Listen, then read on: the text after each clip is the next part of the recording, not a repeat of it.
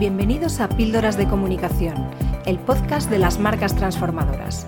Soy Noelia Perlacia, DIRCOM de la agencia Avance Comunicación y te voy a acompañar en este viaje por la comunicación corporativa para aportar visibilidad, notoriedad y confianza a las marcas.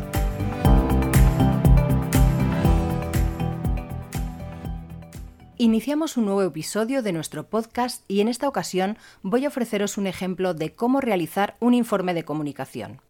Cuando realizamos acciones de relaciones públicas con los medios de comunicación, es fundamental medir los resultados y analizarlos de forma apropiada para conocer la situación de la imagen de marca y la influencia positiva o negativa que están ejerciendo los medios. El informe de comunicación es un documento en el que se recogen las acciones realizadas en un determinado periodo y se analiza el conjunto de apariciones obtenidas, para establecer si se han alcanzado los objetivos pretendidos, si se han utilizado los medios adecuados, si se ha llegado a los públicos apropiados y así poder implementar mejoras en el plan de comunicación. Estos resultados deben analizarse de forma periódica, en función de la cantidad de información manejada y siempre con la misma periodicidad para poder hacer comparativas. Lo habitual es hacerlo de forma mensual, pero si la información generada no es mucha, puede realizarse de forma trimestral, semestral o incluso anual. En este episodio vamos a explicar un ejemplo de informe que contenga los datos necesarios para realizar un buen análisis de las acciones de comunicación y que puede aplicarse a un espacio de tiempo amplio, a un periodo más corto o incluso a una acción concreta, por ejemplo, el envío de una nota de prensa. Para poder realizarlo, es necesario que previamente tengas registradas todas las publicaciones conseguidas con las acciones de comunicación, así como sus características. Para ello, es muy recomendable ir creando un archivo de Excel, por ejemplo, en el que se incluya el título de la información, la fecha, el medio, la temática del medio, el tipo de soporte, el tipo de aparición conseguida, el tono de la información, el coste y la difusión. Vamos a ir desgranando todos estos conceptos a lo largo de este episodio. En primer lugar, además de una breve introducción en la que se hable del contenido, los datos y periodo analizado, etc., en todo informe es conveniente incluir una descripción breve de las acciones realizadas en el periodo de tiempo que se está analizando. Estas acciones, en el día a día, no somos conscientes del volumen real que alcanzan, así que es bueno realizar esta recopilación que nos ayuda a tener una visión real de las acciones que se han hecho. Para ello, es necesario que crees una pequeña base de datos o un listado en el que vaya reflejando cada día estas acciones. En el siguiente apartado entramos en el análisis de datos. Por supuesto, el primer dato importante es el total de impactos conseguidos durante el periodo o la acción que estamos analizando. Llamamos impacto a cada una de las apariciones que se hayan conseguido en los medios de comunicación, ya sea prensa, radio, televisión o medios digitales. Hay que tener en cuenta que en un informe los gráficos siempre nos ayudan a visualizar mucho mejor los datos, por lo que incluir gráficos y dotarlos de un diseño personalizado es un complemento importante para el análisis. Por ejemplo, en el caso del dato del total de impactos conseguidos, se puede incluir un gráfico de barras viendo el número de impactos por días, por meses, etc., lo que nos ayuda a analizar qué periodos han sido los más productivos y también por qué. A continuación, analizamos el número total de impactos según la temática del medio. Por temática, podemos clasificar a los medios en generalistas, económicos, sectoriales, que son los medios especializados del sector en el que opera la marca, y especializados en general, que serían los medios que hablan de otro tipo de temáticas no relacionadas con el sector concreto de la marca. En realidad esta clasificación podría simplificarse en dos categorías, generales y especializados, pero siempre es interesante conocer el número de impactos conseguidos en medios económicos por separado, en medios del propio sector de la compañía o en medios de otras temáticas diferentes. Estos datos también los podemos visualizar por diferentes periodos mediante gráficos. El tipo de soporte se refiere a la clasificación de los medios según sean prensa impresa, medios digitales, agencias, radio y televisión. Habitualmente el mayor número de impactos se va a situar en los medios digitales, ya que por sus características y por la cantidad de soportes que existen, son más accesibles que otro tipo de medios de comunicación. Esto se debe fundamentalmente a los costes de producción. Los medios impresos tienen una evidente limitación de espacio y costes derivados de la impresión, así como los medios audiovisuales, que tienen su limitación en el tiempo, por ejemplo.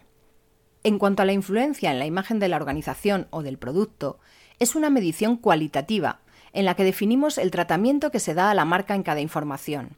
Este tratamiento puede ser positivo, negativo o neutro, y es importante conocerlo, ya que el objetivo no es únicamente aparecer en los medios de comunicación, sino aparecer de forma apropiada y beneficiosa para la marca.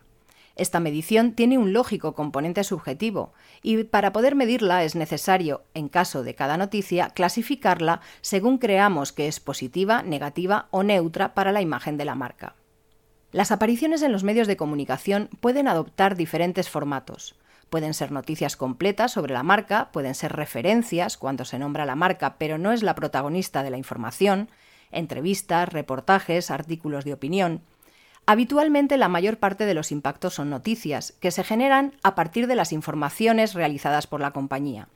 La clasificación de los impactos según este criterio nos ayudará a conocer qué formatos funcionan mejor o en cuáles tenemos margen de mejora.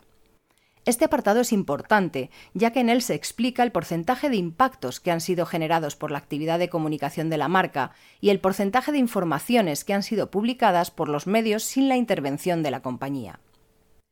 Otro análisis que podemos realizar, si tenemos recogido este dato, sería la distribución geográfica de los impactos, para saber si tenemos más repercusión a nivel nacional o local según la influencia geográfica de los medios en los que aparecemos.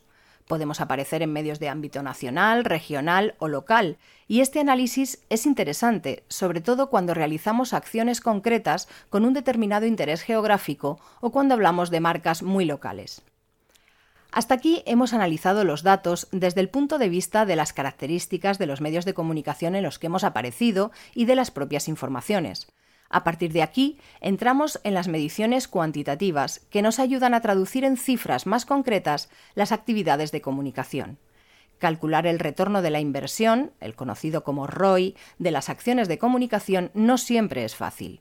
Hay que tener en cuenta que la comunicación no es una actividad comercial, aunque pueda influir positivamente en las ventas, pero su objetivo es impactar positivamente en la imagen de marca, y esto no es sencillo de traducir en términos económicos.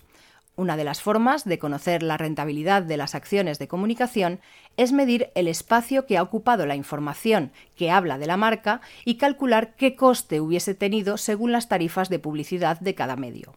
Estos datos suelen ser ofrecidos habitualmente por las plataformas de seguimiento de medios, lo que se conoce como clipping, y por supuesto también los propios medios de forma directa mediante sus tarifas. Al coste total del espacio conseguido, habría que descontarle el importe de los gastos de comunicación, que pueden ser el coste mensual de agencia en caso de trabajar con una, uso de plataformas de clipping, uso de plataformas de distribución de notas de prensa, distribuciones contratadas, branded content, etc.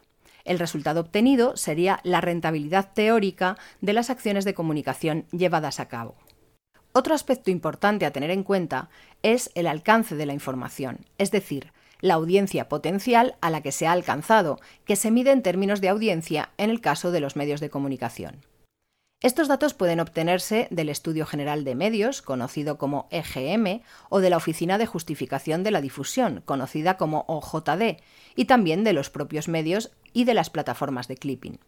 No todos los medios están sometidos a estas mediciones, por lo que este apartado ofrece una estimación de la audiencia que la marca ha alcanzado con su información. Además, hay que distinguir entre la difusión total y la difusión neta. La difusión total sería la suma de todas las audiencias de todas las publicaciones conseguidas en un determinado periodo, mientras que la difusión neta solo tiene en cuenta una información por cada medio de comunicación. Es decir, que si una determinada revista publica dos informaciones de nuestra marca en un mismo periodo, solo se sumaría una. Este ejercicio es útil para filtrar los resultados, puesto que no toda la audiencia potencial va a ver necesariamente nuestra información, y si se publican varias informaciones en un mismo medio, puede que no toda la audiencia las vea.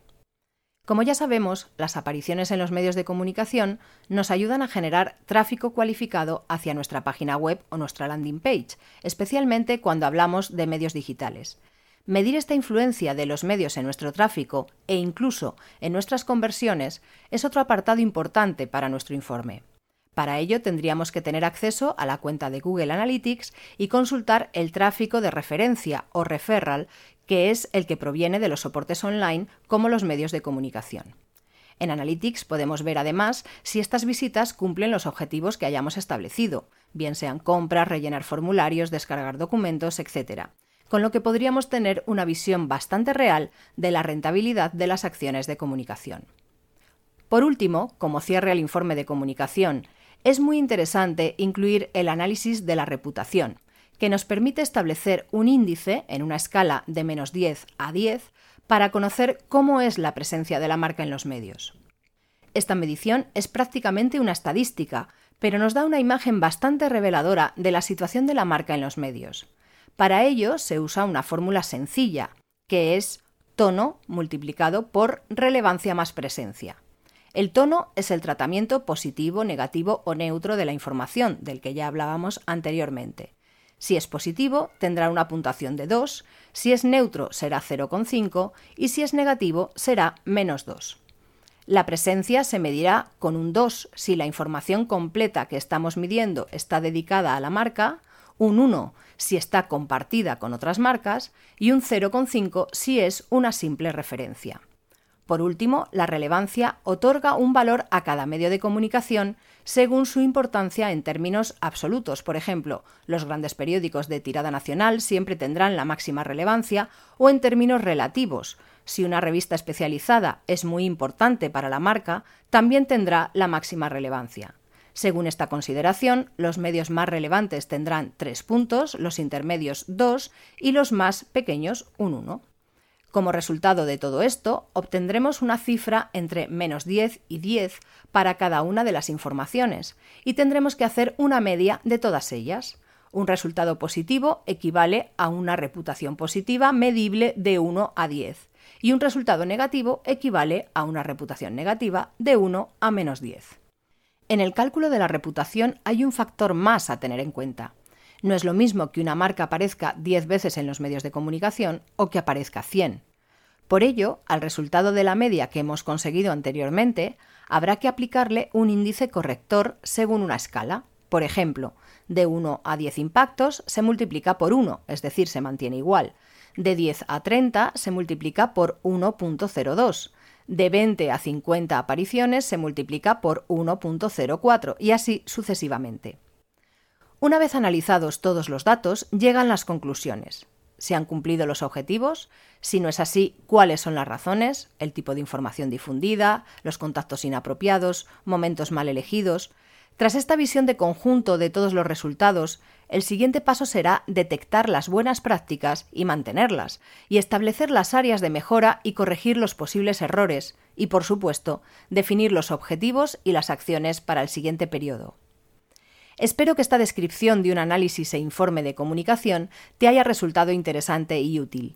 Te invito a seguirnos y a compartir nuestros contenidos, nuestro próximo episodio, dentro de 15 días. Hasta pronto. Hasta aquí nuestro episodio de Píldoras de Comunicación. Si te ha gustado, compártelo y no dejes de escuchar el próximo.